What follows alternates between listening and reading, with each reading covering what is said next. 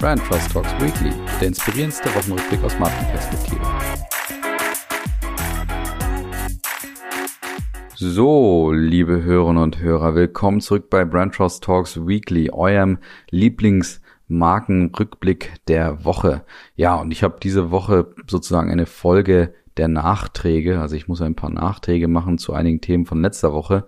Ich habe aber trotzdem auch einiges Neues dabei, unter anderem Roger Federer und die Schweiz ähm, und auch einen ja, April-Scherz von Volkswagen, der so mittelgut gelungen ist. Und natürlich habe ich auch Gewinner, Verlierer und auch ein Fundstück dabei. Und ich habe auch zwei wunderbare Gäste dabei. Also es ist viel geboten. Deswegen starten wir jetzt mal. Los geht's. Ja, fangen wir mal mit dem Nachtrag Nummer eins an. Und das ist das Thema Capital Bra und seine Partnerschaft mit Adidas. Ich hatte ja letzte Woche berichtet, Capital Bra gehörte zum Influencer-Kreis von Adidas und betonte dort auch den positiven Effekt von Capital Bra hinsichtlich Adidas und der Verankerung dieser Marke bei der Gen Z. Ich sprach da auch über die Notwendigkeit ja, solcher Aktionen wie von Capital Bra und dieser Partnerschaft mit Adidas einfach, damit sie dieses extrem teure Trikot auch jetzt eben an den Mann oder die Frau bringen und kritisierte in dem Zuge eben auch die Kommerzialisierung. Durchgeritscht ist mir dabei schon fast so der obligatorische Marken-Fit-Check, den ihr von mir ja jedes Mal bekommt, nämlich ob Capital Bra und Adidas überhaupt gut zueinander passen.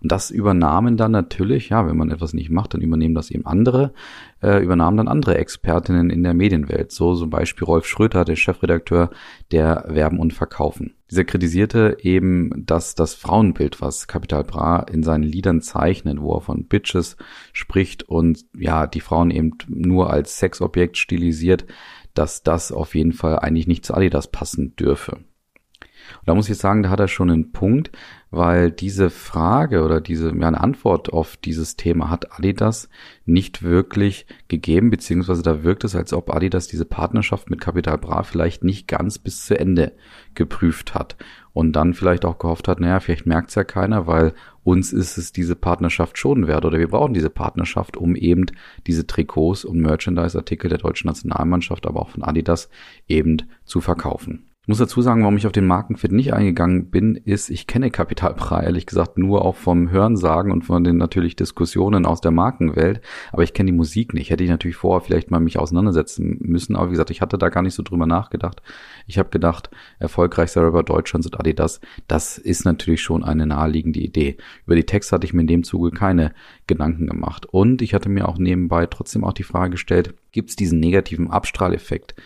Den Schröter dort auch beschreibt, eigentlich wirklich? Oder ist das so eine vielleicht auch etwas isolierte Diskussion von Markenexpertinnen, ob ja, ob das jetzt wirklich äh, der Marke Adidas jetzt hier schadet oder nicht. weil mich das dann wiederum beschäftigt hat, habe ich natürlich wieder meine Fühler in die Ecke Generation Z ausgestreckt. Und das kennt ihr von mir ja schon. Ich habe hier immer mal auch ähm, Vertreter der Gen Z zu Gast. Und deswegen habe ich wieder meinen Experten aus Heroldsberg bei Nürnberg, Leon, angesprochen. Der ist 20, Student aus Nürnberg und ja, kennt Kapital Bra, kennt Adidas, ist begeisterter Sportler. Deswegen habe ich ihn zu der Partnerschaft auch befragt und mal nach seiner Meinung gefragt.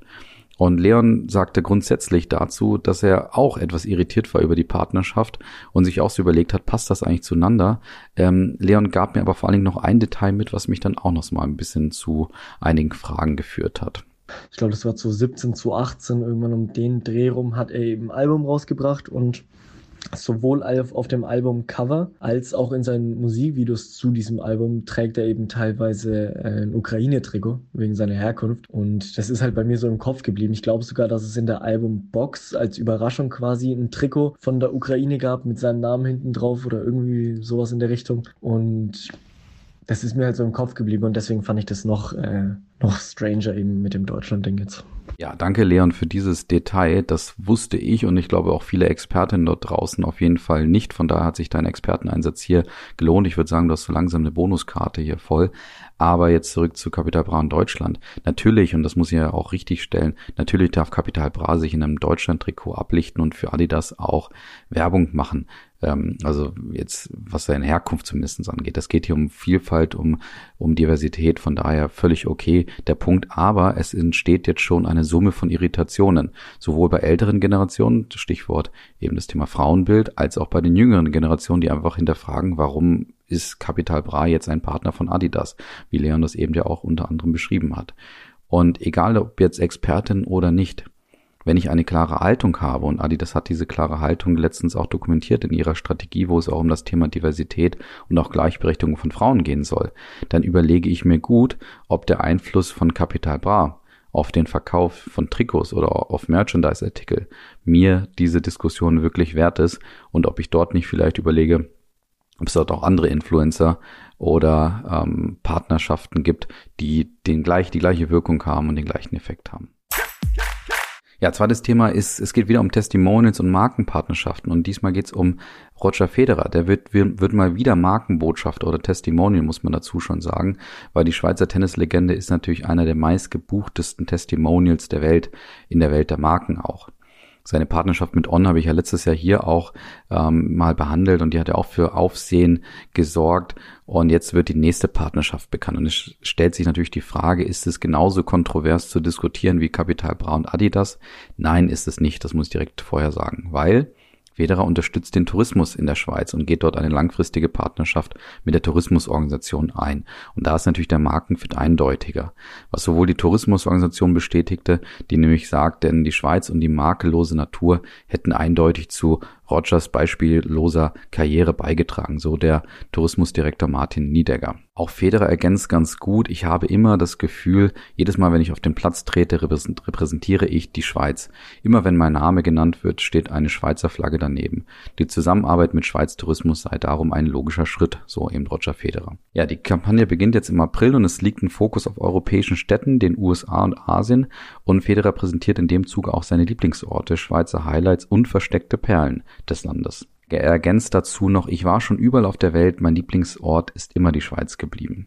Interessant ist dabei, ein Großteil der Kampagnenkosten seien eben Werbeausgaben und ein Sprecher sagte dazu, dass an Federer selbst kein Geld fließe, sondern die Entschädigung direkt an die Roger Federer Foundation für die Projekte in der Schweiz ginge. Kritik wurde insgesamt nur laut, was den Zeitpunkt der Veröffentlichung angeht, ja jetzt im Lockdown bei Reisebeschränkungen und Co., ob es dann richtig ist, Kampagnen zu starten. Dazu können wir nur sagen, langfristiger Aufbau und kurzfrist, kurzfristige Kampagnen sind was unterschiedliches. Und das, was Roger Federer und die Schweiz jetzt machen, das hat hier schon eher was von langfristigen Markenaufbau oder langfristiger Markenstärkung als einer kurzfristigen Kampagne. Zweiter Kritikpunkt war auch die Herkunft seiner Mutter Lynette, die ja aus Südafrika kommt und das war einigen stolzen Schweizern auch ein Dorn im Auge. Dazu kann ich aber nur ergänzen, dass Federer ähm, erst letztes Jahr auch zu seiner Herkunft mal Stellung bezog und dazu unter anderem zu Protokoll gab, als kleiner Bub war ich zwei Monate im Jahr in Südafrika. Es war immer aufregend, wir verbrachten die Sommerferien stets in Südafrika, besuchten Familienmitglieder überall im Land, machten Ausflüge in den Kruger Nationalpark. Deswegen fühle ich mich verbunden mit diesem Land. Wenn ich in Südafrika ankomme, schwingt eine große Vorfreude mit. Es ist ein spezielles Feeling, das ich nicht genau beschreiben kann. Aber jetzt kommt es eben, es steckt schon Südafrika in mir aber ich bin doch viel mehr Schweizer, sagt er. Ich weiß, wo ich aufgewachsen bin, welchem Land ich alles zu verdanken habe. Also das kann man, glaube ich, ganz gut den Kritikern entgegenbringen. Da ist ähm, Roger Federer ganz offensichtlich ein stolzer Schweizer und deswegen eine wunderbare Partnerschaft. Mein Fazit, obwohl Roger Federer jetzt nicht dafür bekannt ist, bei Testimonial-Anfragen sich Grenzen zu setzen, ist die Markenpartnerschaft mit der Schweiz natürlich markentechnisch nicht zu kritisieren und wahrscheinlich eine Win-Win-Situation. Wir haben noch einen Nachtrag zu Teamviewer. Die hatten ja letzte Woche eben bekannt gegeben, das hatte ich ja hier auch behandelt, dass sie die Brust von Manchester United, also dem Spitzenclub aus England, sponsern werden und sich das einiges kosten lassen werden, was ja unter anderem dann zu einem dramatischen Aktienkurs führte. Ich habe das letzte Woche ja hier behandelt. Jetzt wurde bekannt, sie werden auch noch ein Formel 1 Team sponsern, was auch mit enormen Kosten verbunden ist, und zwar das Formel 1 Team von Mercedes. Die Ausgaben seien dabei bereits in den gedämpften Renditeerwartungen eingepreist gewesen, von daher kein Grund, den Aktienkurs noch weiter zu senken zu lassen durch Verkäufe. Aber was jetzt natürlich hier spannender ist, der Markenfit zwischen TeamViewer und Mercedes ist natürlich ein ganz anderer als bei Manchester United. Und das Aktivierungspotenzial ist natürlich hier ein anderes zwischen einem schwäbischen Mittelständler und einem schwäbischen Weltkonzern wie Mercedes. Das Fazit bleibt aber grundsätzlich das gleiche. Teamviewer wird natürlich von dem Sponsoring profitieren, weil der Nährboden mit Corona jetzt einfach die Chance bietet, dass Teamviewer nicht nur bekannter wird, sondern auch Login-Effekte bei Kundinnen und Kunden hat, was natürlich die Zielsetzung der Marke auch ist. Zweitens, die Partnerschaft Botschaften müssen so oder so jetzt aktiviert werden. Also es hilft nichts, einfach nur zu sponsern und auf der Brust oder auf dem Auto unterwegs zu sein, sondern du musst jetzt Aktivierungen hier starten, damit die Marke TeamViewer auch in Kooperation oder in Verbindung gebracht wird mit den beiden Marken Mercedes und Manchester United. Und ich hoffe natürlich, das ist mein dritter Erkenntnis, dass die Marke wirklich bereit ist für diesen Schub an Bekanntheit und eben keine Enttäuschung produziert. Ansonsten wäre es ein sehr teures Investment.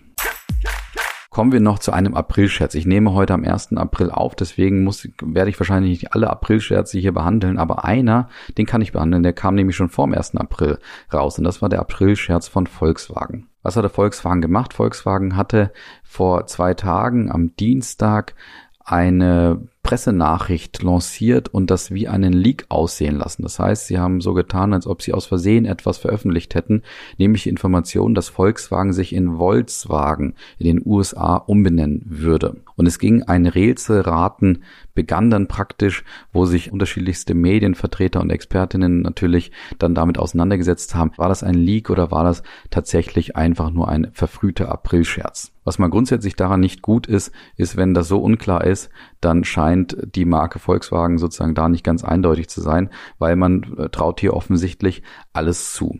Ich bin jetzt aber nach einigen Tagen Verdauungszeit trotzdem zu dem Ergebnis gekommen, der Aprilscherz hat durchaus einige positive Seiten, aber man muss auch einige Makel nennen. Und dazu habe ich jeweils drei Argumente auf beiden Seiten gefunden. Die drei Argumente, die dafür sprechen, dass der Aprilscherz durchaus ein Coup ist, ja, Herbert Dies und auch sein ähm, Vertreter in den USA, Scott Q, die unterstreichen hiermit ihre Strategie, nämlich diese Elektrifizierungsstrategie, wo Herbert Dies ja unheimlich gewillt ist, dort den nächsten Schritt und diese Transformation von Volkswagen voranzutreiben. Auch wenn auch der mächtige Betriebsrat in Wolfsburg ja diese Strategie durchaus kritisch sieht und ihn da letztes Jahr durchaus öffentlich wirksam angezählt hatte. Trotzdem nutzt er sozusagen diesen Aprilscherz um sich einen eigenen Storytelling-Anlass mit seinen Kolleginnen und Kollegen zu kreieren. Und das ist mal grundsätzlich ein Argument, was ich positiv sehe.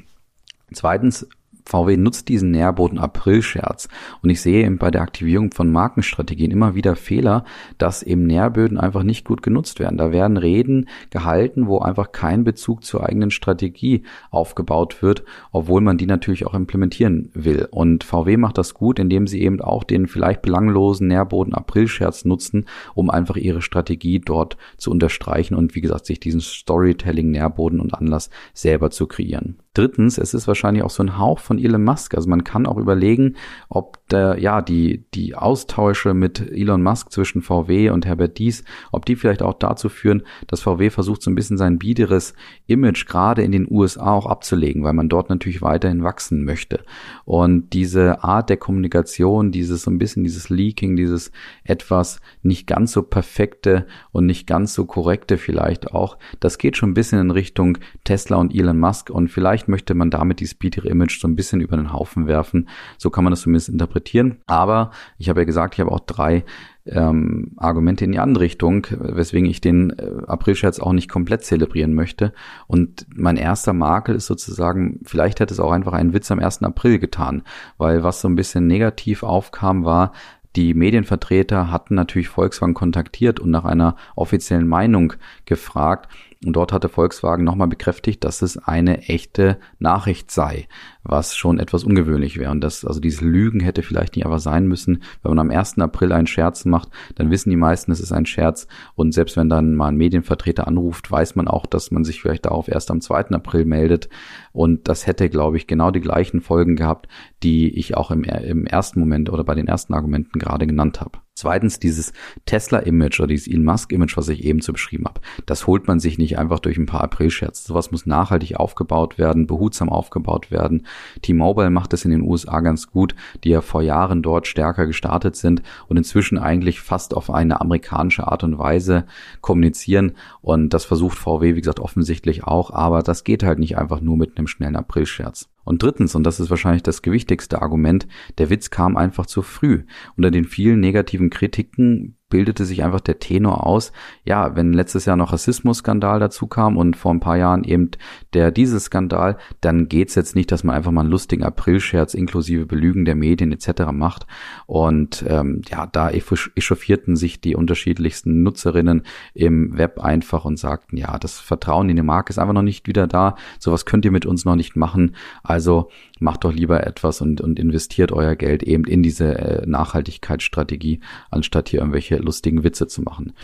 Ja, mein Fazit in aller Kürze, also ich glaube, dass VW mit diesem Witz durchaus ein markentechnisches Wabonspiel betrieben hat, allerdings mit dem Motiv, mit aller Macht und selbst wenn es eben Sympathien kostet, wie offensichtlich oben beschrieben, dieses Commitment zur eigenen Strategie für sie einfach unterstrichen werden möchte.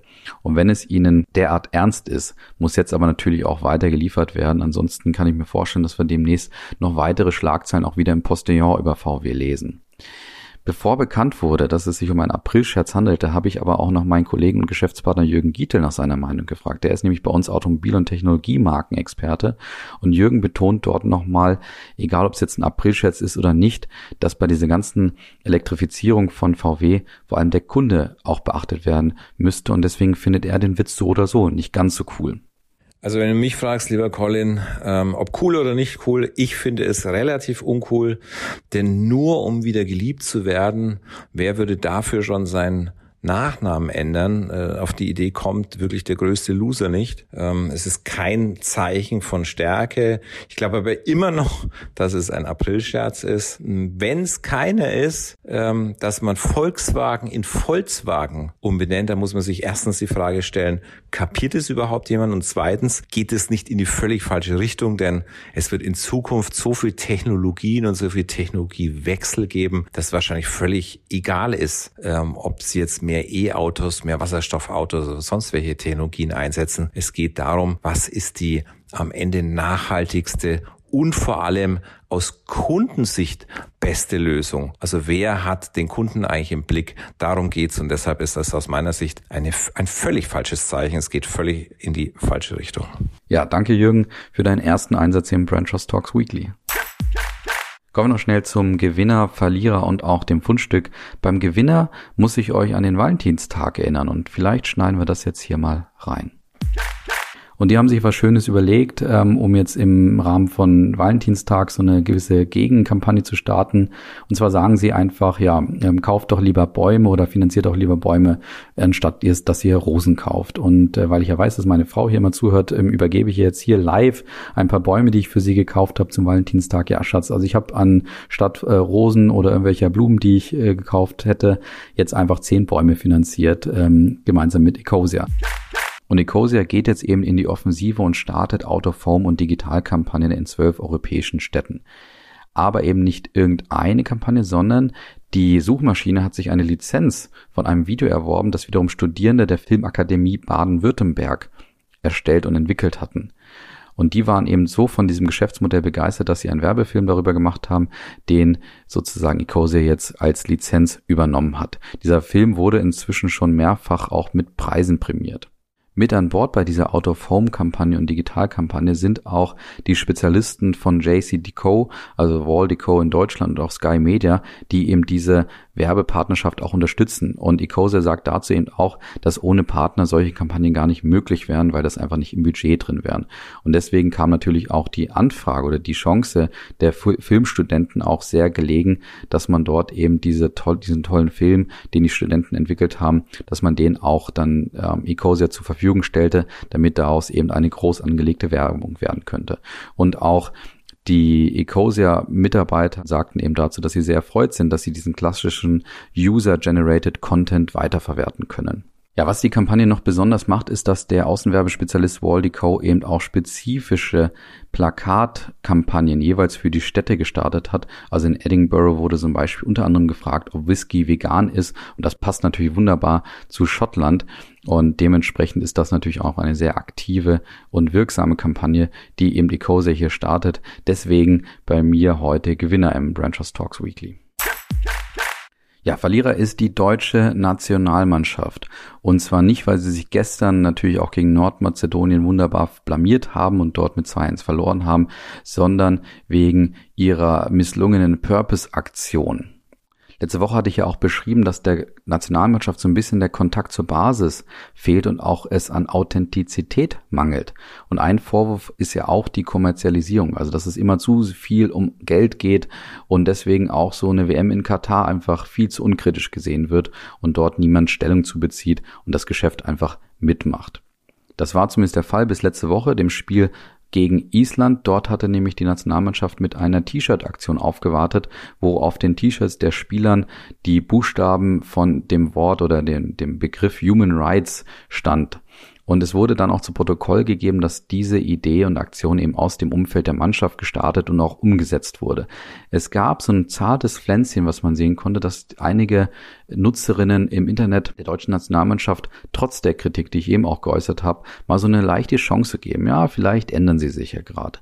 Und zwei, zwei Tage später wurde dieses zarte Pflänzchen ja mit Stollenschuhen so richtig kaputt gemacht, kann man sagen. Es wurde nämlich ein Hochglanzvideo veröffentlicht, wo die deutsche Nationalmannschaft praktisch ein Making-of dieser T-Shirt-Aktion zelebrierte und inszenierte mit perfektem Licht, mit toller Musik, mit tollen Schnitten, mit 4K oder vielleicht sogar 8K Qualität. Ja, mit diesem Video zerstörten sie eigentlich diese Authentizität dieser Aktion komplett und da haben sie offensichtlich letzte Woche auch nicht zugehört gehört, wo ich ja das pragmatische Video der U21 auch so gelobt habe, wo man eben gesehen hat, es geht auch mal mit etwas weniger Perfektion, dafür aber mit sehr viel Herz. Und die deutsche Nationalmannschaft macht leider genau das Gegenteil hier. Und deswegen sind sie bei mir Verlierer diese Woche. Kommen wir noch zum Fundstück und da geht es diesmal um Pepsi. Und zwar äh, wurde mir ein LinkedIn-Post bzw. eine Employer-Branding-Anzeige bei LinkedIn von Pepsi weitergeleitet. Und dort zeigt Pepsi, wie sie auf eine Anfrage von einer Kundin reagierten. Diese Kundin hat nämlich ein Pferd bzw. ihre Tochter hat ein Pferd und hat dann die Frage gestellt, ob es denn gegen das Markenrecht verstoßen würde, wenn diese Tochter ihr Pferd eben Pepsi benennen würde.